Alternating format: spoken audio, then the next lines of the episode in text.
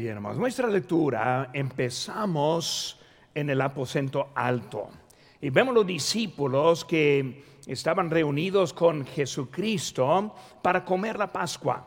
Ahora la Pascua fue la última plaga de Moisés sobre Israel. Cada familia de los, de los judíos comió la Pascua dentro de su hogar y luego la sangre del cordero ellos pintaban sobre los postes y también el dintel de, los, de la puerta. Y luego cuando pasó el ángel de la muerte, dentro de ese hogar no murió nadie. Pero los que no tuvieron la sangre aplicada en sus puertas, murieron, cada uno murió el hijo primogénito de cada hogar. Fue una tradición en Israel desde esa noche para celebrar la Pascua cada año, recordando cómo Dios les libró de Egipto, pero más bien simbolizando del Cordero de Dios que vendría. Y vemos cuando Cristo llegó a la cena que Juan el Bautista dijo, he aquí el Cordero de Dios que quita el pecado del mundo. Y vemos que ahora el Cordero permanente, el Cordero único, el Cordero sacrificado en la cruz del Calvario fue algo mostrado desde Moisés hasta que vino el Señor Jesucristo. Y vemos ahora las últimas 84 horas desde esa última escena hasta que resucitó el Señor de la muerte. ¿Por qué no ahora estar empezando con ese pensamiento? y ahora en esta mañana también empezar con esa última semana, e, esa escena, recordando Cristo reunido con los doce discípulos y ahora preparándoles para lo que iba a venir en unas horas más. Y ahora vemos que en esta mañana vemos número uno y tenemos ahí en las manos las notas para que puedan estar apuntando y luego recordando este, los puntos de este mensaje. Pero vemos primeramente la preparación. Y aquí en versículo 12 dice, el primer día de la fiesta de los panes sin, sin levadura, cuando sacrificaban el cordero de la Pascua, sus discípulos le dijeron, ¿dónde quieres que vayamos a preparar? para que comas la, la, la Pascua. Vemos ahora la preparación. ¿Y cómo pensamos en esa preparación? En que ellos iban para preparar el aposento alto, pero también iban para prepararse por lo que iba a venir. Por eso vemos el aposento alto. En versículo 14 dice, ¿a dónde entrar? Y decida el Señor de la casa, el maestro dice, ¿dónde está el aposento en donde he de comer la Pascua con mis discípulos? Cuando vemos ese cuarto, ese aposento, vemos un cuarto que fue transformado. No sabemos de quién era ese aposento. No sabemos para qué fue usado ese aposento. No sabemos nada de la historia de ese cuarto, pero vemos que para siempre es conocido como el aposento alto en donde Cristo comió la última cena. Cuando hablamos de ese lugar preparado, debemos entender la importancia de la preparación. O sea, cuando Dios quiere hablar con nosotros, Él quiere algo preparado. Cristo siempre ocupa lugares preparados el corazón. Es un lugar preparado en donde Cristo quiere ocupar en nuestras vidas. El cuerpo preparado, nuestras vidas preparadas para el servicio de nuestro Señor. Su casa, la iglesia, la casa de Dios en donde estamos reunidos en esta mañana. Es un lugar preparado, ese para nuestro Señor y sobre todo el cielo.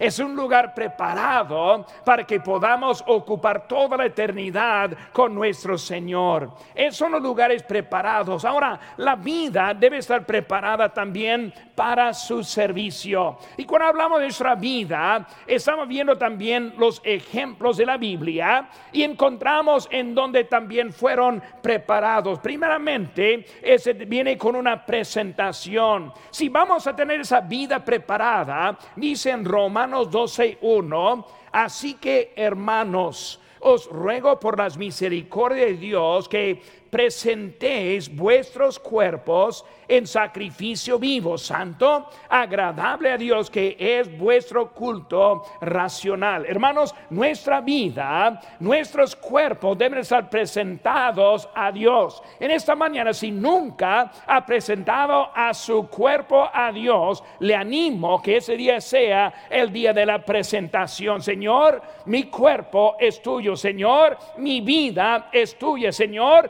Quiero obedecerte en todo lo que hay en esta vida. Comienza con la presentación. Ahora, si no está presentada Dios, Dios no la va a ocupar. Si el corazón no está presentado a Dios, Dios no lo va a ocupar. Comienza con la disponibilidad de presentar la vida a nuestro Señor. Y cuando vemos esa vida presentada, vemos que segundo viene la transformación. El texto siguiente de Romanos 12, 1 y el 2 dice, no os conforméis a este siglo, sino transformaos por medio de la renovación de vuestro entendimiento, para que comprobéis cuál sea la buena voluntad de Dios, agradable y perfecta. Hermanos, esta vida debe ser una vida primero presentada para que el Señor la transforme. La transforme. Yo no quiero la misma vida de antes.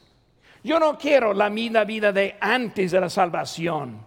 En esta semana, cuando este, recibí la noticia de mi, madre que falleció, pues empecé a recordar. Y muchas cosas uno recuerda en esos momentos. Y por eso recordando a ella, cuando yo era un niño, y la forma que ella ayudó a mi padre, también ella ayudó a criarnos a nosotros, sus hijos, en los pasos de la fe. Mi madre me ganó a Cristo mi madre ganó a cada de mis hermanos a Cristo.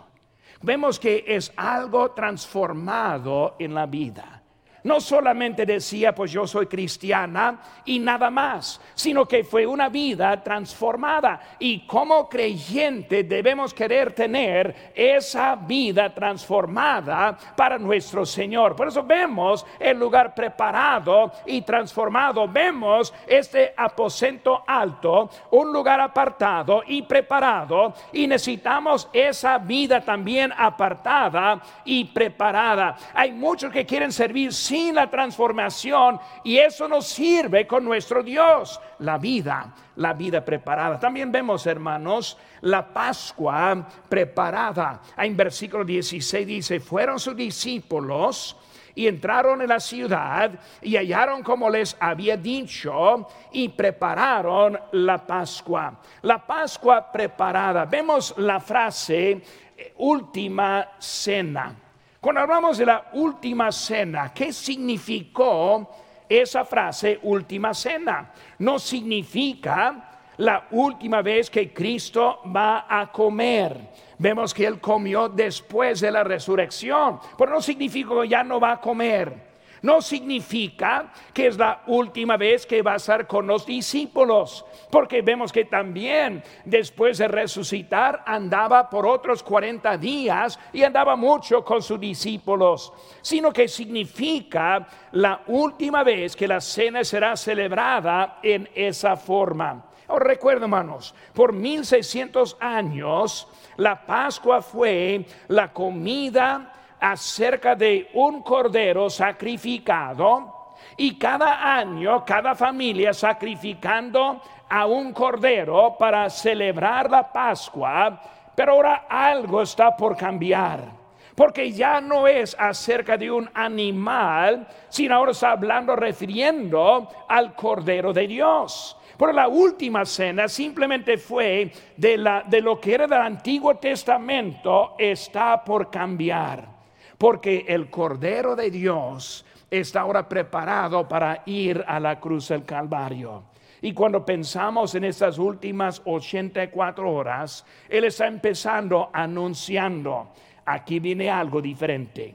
escuchen, prepárense, algo va a cambiar en mi vida que también va a cambiar la suya también. Por eso la Pascua, la Pascua fue en eso. Vemos hermanos, este también, la Pascua en su nombre también hizo un cambio.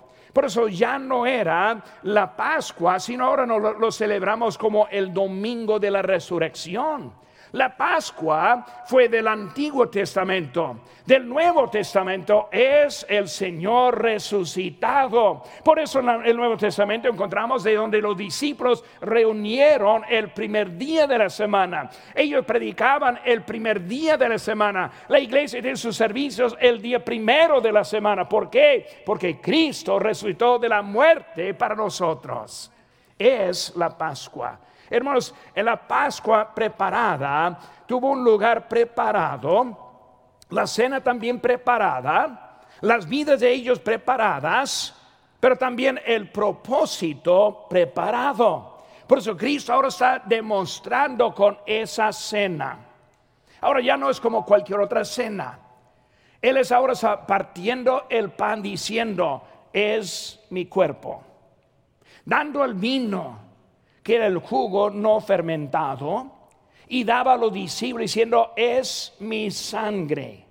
Él ahora está diciendo algo diferente en esa cena para prepararlos para lo que vendría, que fue la salvación ofrecida y completa para hasta nosotros hoy en día. Hermanos, ahora les anunciando algo muy importante que debemos aprender y aplicar en nuestras vidas también. Esa, esa cena fue preparada. Vemos número dos, el pan partido. El pan partido. Vemos ahora en versículo número 22 que dice, mientras comían, José, digo, Jesús tomó el pan y bendijo, lo partió y les, les dio, diciendo, tomad, esto es mi cuerpo. El cuerpo ahora sacrificado. El cuerpo sacrificado. Cristo les enseña que hay unos pasos siguientes que son muy necesarios. Hermanos, Cristo no simplemente murió no simplemente murió por nosotros, sino que fue sacrificado. ¿Qué significa ese pan quebrado o también su cuerpo quebrado? Significa recordando cómo fue escupido, golpeado, azotado, recordando que pusieron encima de su cabeza una corona de espinos recordando cómo fue llevado a la cruz para clavar las manos y los pies, recordando que eh, la lanza puesta en su costado está hablando acerca de la manera que iba a morir. No simplemente murió, sino que fue sacrificado por nosotros. Y el fin de, de ese sacrificio fue la muerte la muerte. Pero cuando pensamos en la muerte de Cristo, nosotros entendemos que al tercer día resucitó y aún vive hoy en día. Nosotros entendemos que en un día, y creemos un día muy pronto, vendrá por nosotros nosotros entendemos que Él nos da la vida eterna porque su vida también es vida eterna. Pero Él ahora está demostrando de eso lo que es muy importante para nosotros en eso. Pero su muerte no fue la parte más difícil, sino la parte más difícil fue la separación de Dios. En Mateo 27, 46 dice, cerca de la hora novena, Jesús clamó a gran voz diciendo, Elí, Elí, lama sebatani. Esto es, Dios mío, Dios mío, ¿por qué me has desamparado? Cuando Él fue separado y separado el mismo Dios, eso fue la parte más difícil para Cristo. Porque fue separado Cristo de Dios. Fue separado, fue separado porque en Él fue, cargado, fue cargó el pecado de todo el mundo. Su pecado sobre él. Mi pecado sobre él. ni Dios va a aceptar el pecado cuando estuvo puesto en la vida de Jesucristo. Él fue a la, cruz y la que se hizo pecado por nosotros. Y ahora ese pecado fue clavado, fue sacrificado, fue pagado en la cruz del Calvario. Por eso nosotros podemos tener la vida eterna. No simplemente por pedir a Dios perdón por sus pecados, no es suficiente, sino que el sacrificio de Jesucristo que pagó por nuestros pecados, que pagó por la pena de los pecados, que en su sacrificio nosotros podemos tener la vida eterna. Hermanos, también vemos esa necesidad y la necesidad de ese sacrificio, ese pan comido aplicado. Está diciendo, tomad y comed. Está hablando de algo necesario para aplicar lo que Él está haciendo. No es simplemente entendiéndolo, sino también participando. Es por eso que Él mismo dijo en Juan 6, 36, 35, Jesús les dijo, yo soy el pan de vida. El que a mí viene nunca tendrá hambre y el que en mí cree no tendrá sed jamás. Él está explicando simplemente acerca de ese pan. Y ahora se ha sentado a la mesa. Él quebró ese pan, lo partió, se les dio y dijo, tomad y comed. Si no coman, no van a tener esa salvación. Eso es simbólico de nosotros cuando recibimos a Cristo como nuestro Salvador. Él entra en nosotros. Él se convierte a mi Salvador personal. A su Salvador personal. No solo Salvador del mundo, sino que a mí. Él es mi Salvador. Ese pan aplicado en mi vida, la última cena mostrando ese pan. Hay que comerlo. Amigo mío, si nunca ha aceptado a Cristo como su Salvador personal, necesita también participar para que esté aplicado ese pan, esa vida eterna también en su vida. Se requiere participación. Sin la participación no viene la salvación. Vemos, hermanos, que está comenzando este capítulo como recordamos cuando está hablando en, en Juan 6, es de la alimentación de los cinco mil. Por está demostrando a, a, los cinco panes, los dos peces, entre cinco mil varones, más las familias. Después diciendo, es el pan de vida. Y ahora está diciendo la última cena, tomad, comed. Es, es, necesario responder a la voz de Cristo en su vida. Vemos también la copa derramada la copa derramada. Versículo 23 nos dice, y tomando la copa y habiendo dado gracias les dio y bebieron ah, de ellos todos. Y les dijo, esto es mi sangre del nuevo pacto, que por muchos es derramada. Él está hablando ahora acerca de la copa derramada. ¿Qué es? La sangre derramada. Ahora, como nosotros aprendimos, morir no fue suficiente, sino sacrificado. El cuerpo partido, significando como necesita nuestra aplicación.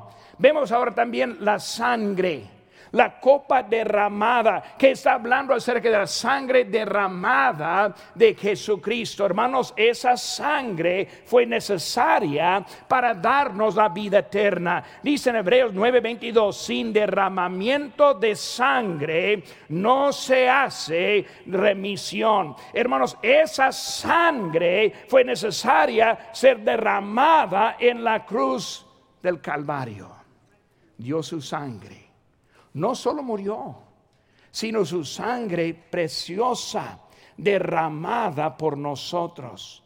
La sangre de donde se contiene la vida, la sangre que viene desde el Padre nuestro aquí en el mundo, también la sangre que fue dada a Él fue del Padre eterno, de Dios el Padre. Esa sangre derramada, el cuerpo necesario. La sangre igual de necesidad. Si no aplicamos esa sangre, fue la sangre pintada en los postes de la puerta, fue la sangre que fue usada para este, darle la vida en la Pascua, es la sangre aplicada en nuestras vidas que nos da la salvación. Esa sangre, esa sangre preciosa para nosotros, el sacrificio es necesario. Según Corintios 5:21, al que no conoció pecado, por nosotros lo hizo pecado para que en nosotros fuésemos hechos la justicia de Dios en él. Por hermano, nosotros podemos ser justos por el sacrificio de Cristo. Número tres, hermanos. Vemos ahora también el nuevo pacto. En versículo 24 nos dice, y les dijo, eso es mi sangre del nuevo pacto. Cuando hablamos de los pactos de la Biblia, encontramos pactos. Dios ahora mostrando con nosotros la necesidad de estar con Él y luego obediente con Él. Vemos el primer pacto que vamos a pensar es el pacto noéico, que es el pacto en cuanto que Noé obedeció, a Dios y luego el mundo fue destruido por el diluvio. Y el símbolo que vemos de ese pacto es el arco iris. Cada vez que yo veo un arco iris, yo pienso en Noé. Cada vez cuando veo un arco iris, yo recuerdo que Dios hizo una promesa de jamás destruirá este mundo por agua. Eso fue el pacto que hizo con Noé. Vemos también, hermanos, el pacto, este, el pacto abrámico. Este, ese pacto que hizo con Abraham, en que iba ahora a mandar el Señor Jesucristo Mesías a través de él. Vemos también que su semilla va a ser como todo el mundo, como la arena del mar. Va a haber judíos en todas partes. Eso que hizo luego una, un símbolo que fue la circuncisión al pueblo de Dios. Y vemos también el pacto mosaico, el símbolo, la ley. Y la ley que comienza con nosotros. Pero ahora tenemos un nuevo pacto esos fueron pactos que vimos del Antiguo Testamento, pero ahora está hablando del pacto del Nuevo Testamento. El pacto del Nuevo Testamento. El Antiguo Testamento está enfocado en Dios el Creador. Cuando hablamos del día sábado, día de reposo, fue dado de Dios el Creador, recordando que eso simboliza el creador para nosotros, recordando que en el séptimo día reposó Dios.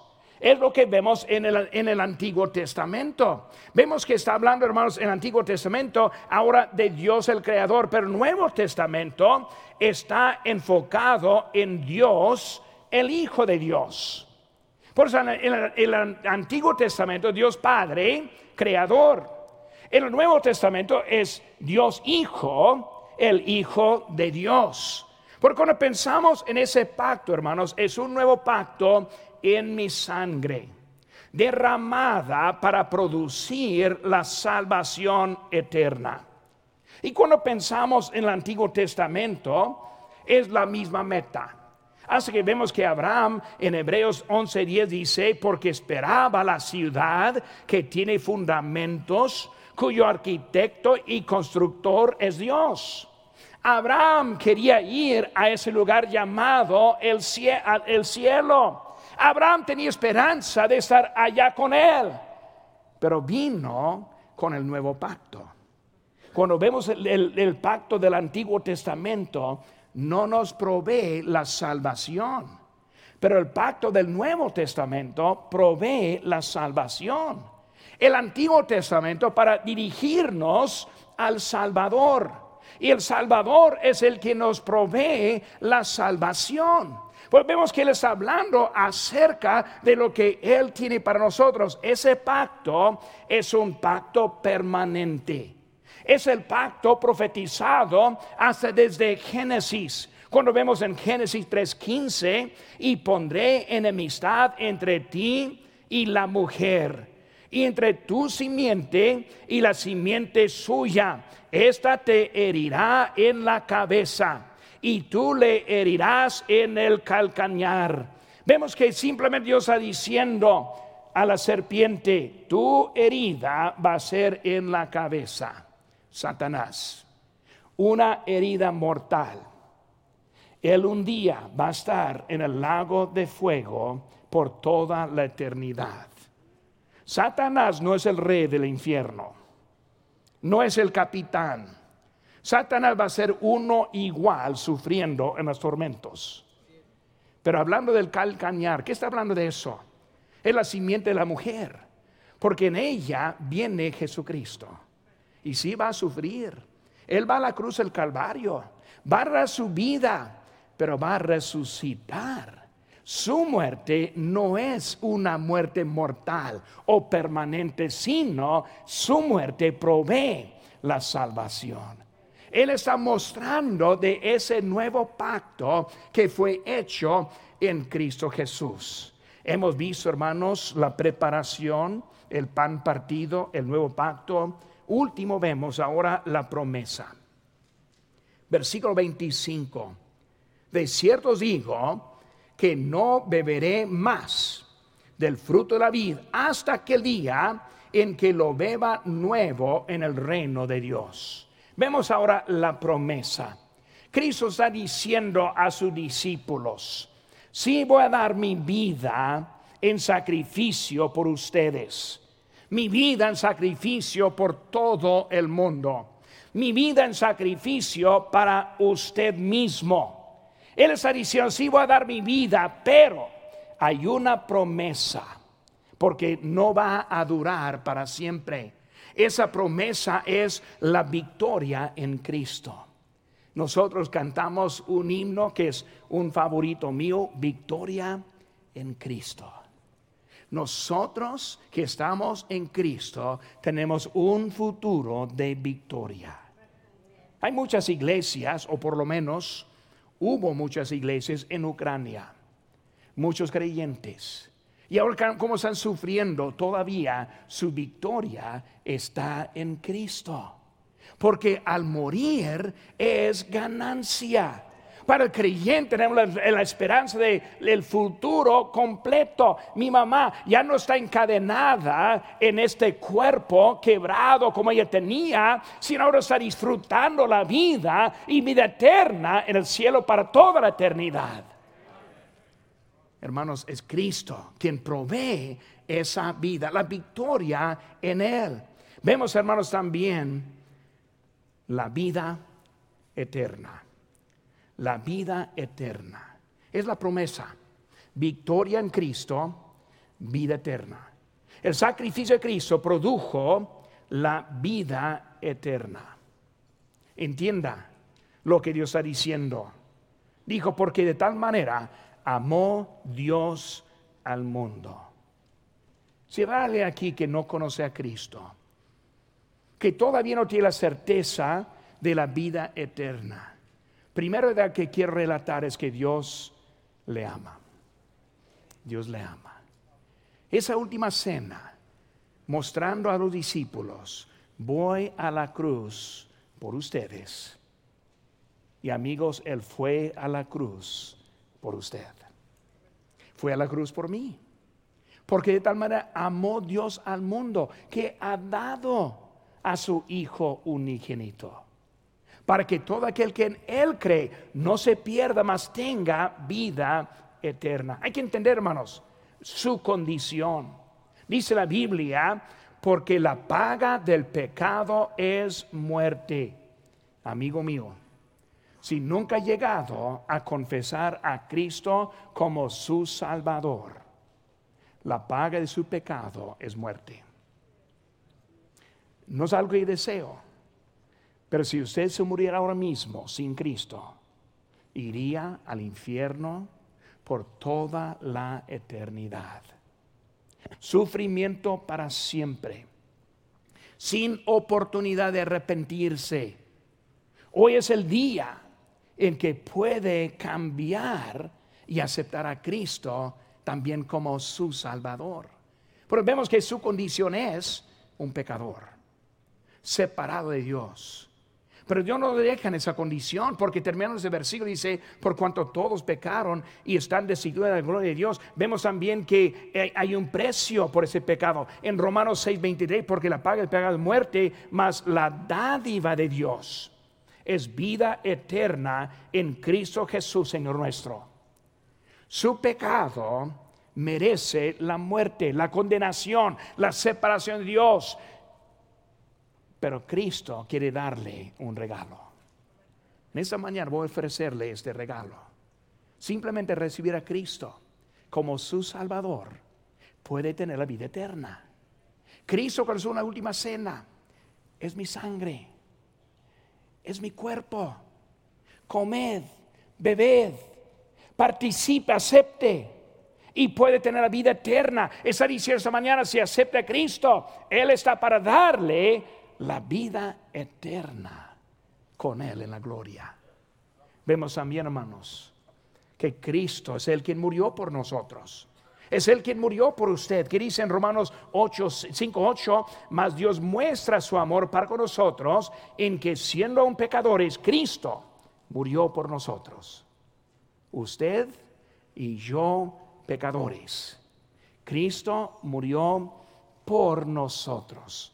Me gusta mucho el idioma español y especialmente esa palabra tan pequeña que es por. Él murió por mí.